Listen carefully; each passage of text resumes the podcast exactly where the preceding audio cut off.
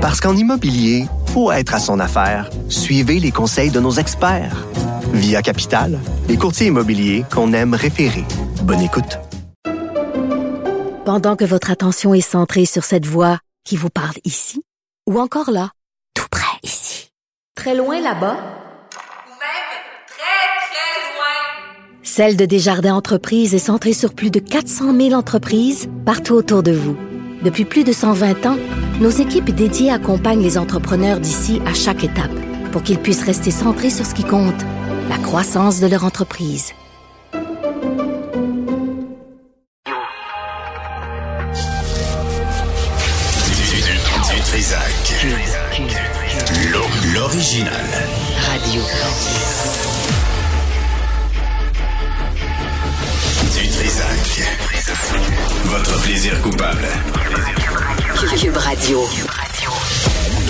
Bonjour tout le monde. Merci, merci Florence. Euh, Jeudi 9 février 2023. Là, ça fait deux matins, là, je commence l'émission où euh, soit Florence, soit Charlotte euh, qui, qui m'apportent les lunettes. Je pense que j'ai pogné un coup de vieux.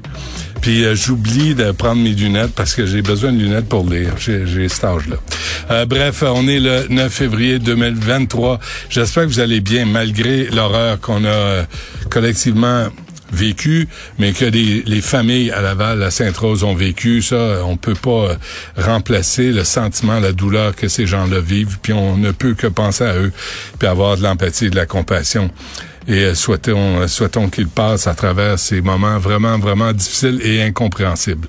Euh, Aujourd'hui, on va parler des alouettes euh, vers midi et aussi de la réaction des médecins, mais à travers le Canada, l'Association canadienne des médecins, euh, face à cette euh, indifférence de Justin Trudeau à régler le problème du système de santé qui est réel au Québec, mais partout au Canada, d'un océan à l'autre, comme dit l'autre.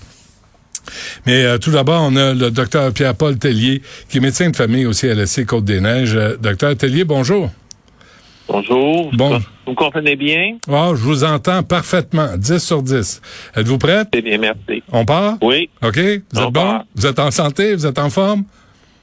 Je suis en santé, je suis en forme. C'est l'essentiel. Là, vous, vous faites partie d'un groupe de médecins, là, corrigez-moi si je me trompe, là, vous avez lancé la clinique Mauve. Expliquez-nous, la, c'est quoi la mission de la clinique Mauve?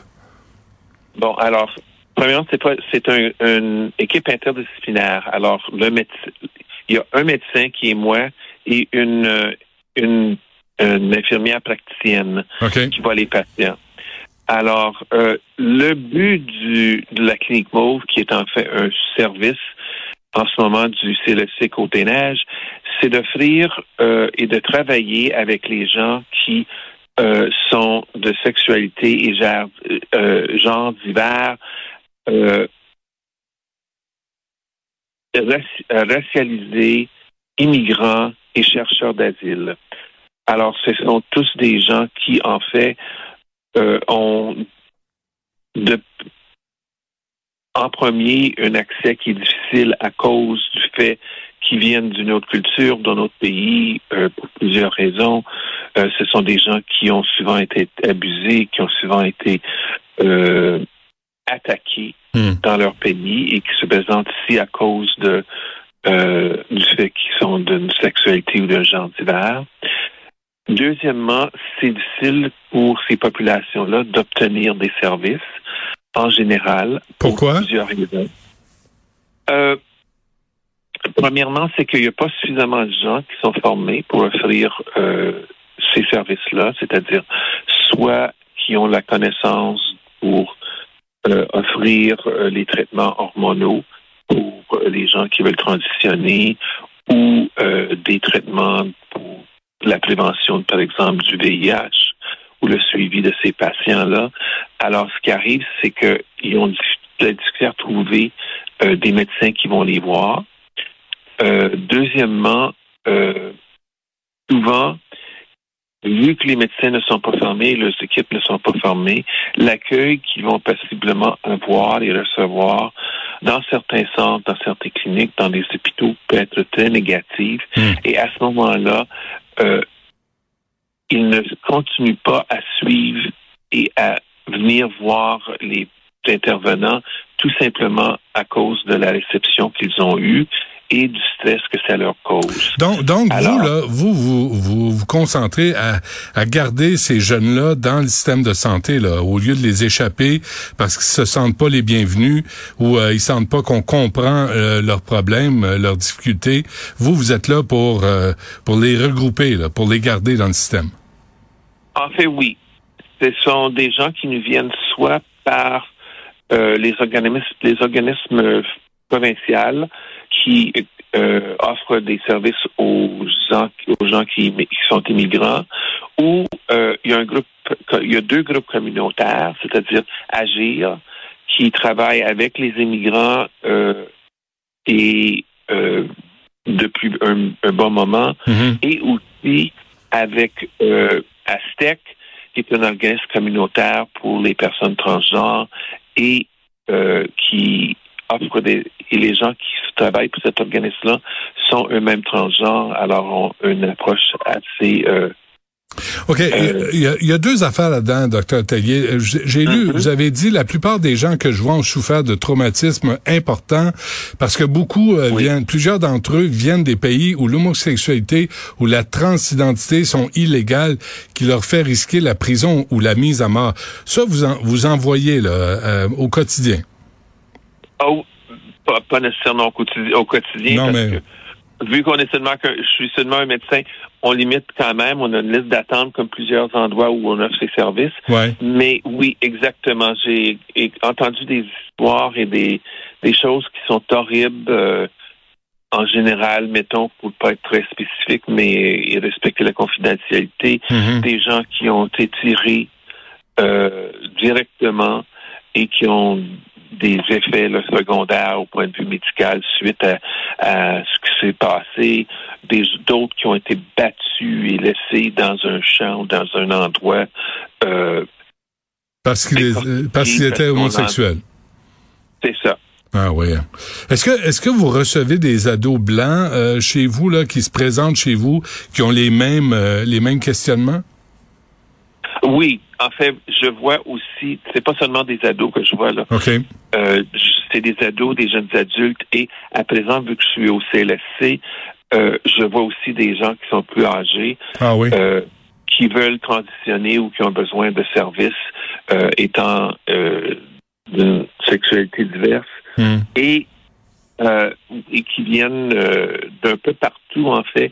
À un certain point, quand j'ai commencé de faire ce travail-là, il y a des, des années à présent, là, euh, on avait des gens qui venaient de Sherbrooke, qui venaient de Québec, euh, Ah qui oui. venaient d'un peu partout. Ah oui, même les régions. pas de service.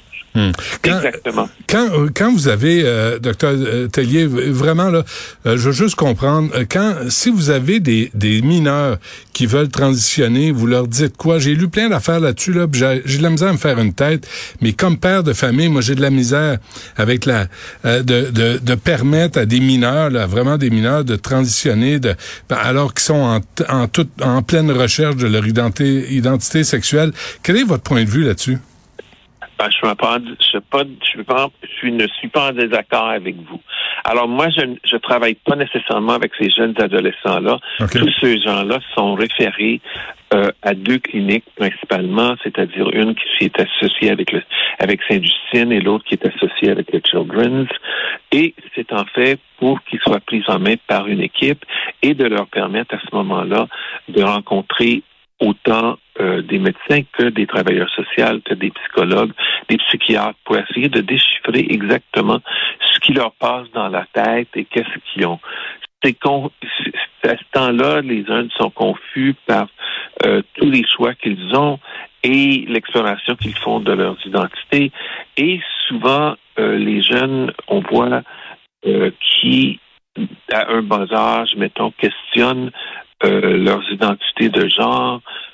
Souvent, en fait, c'est un, un aspect concret de, de pour eux de comprendre exactement ce qui Mhm. se passe Mhm. dans leur tête.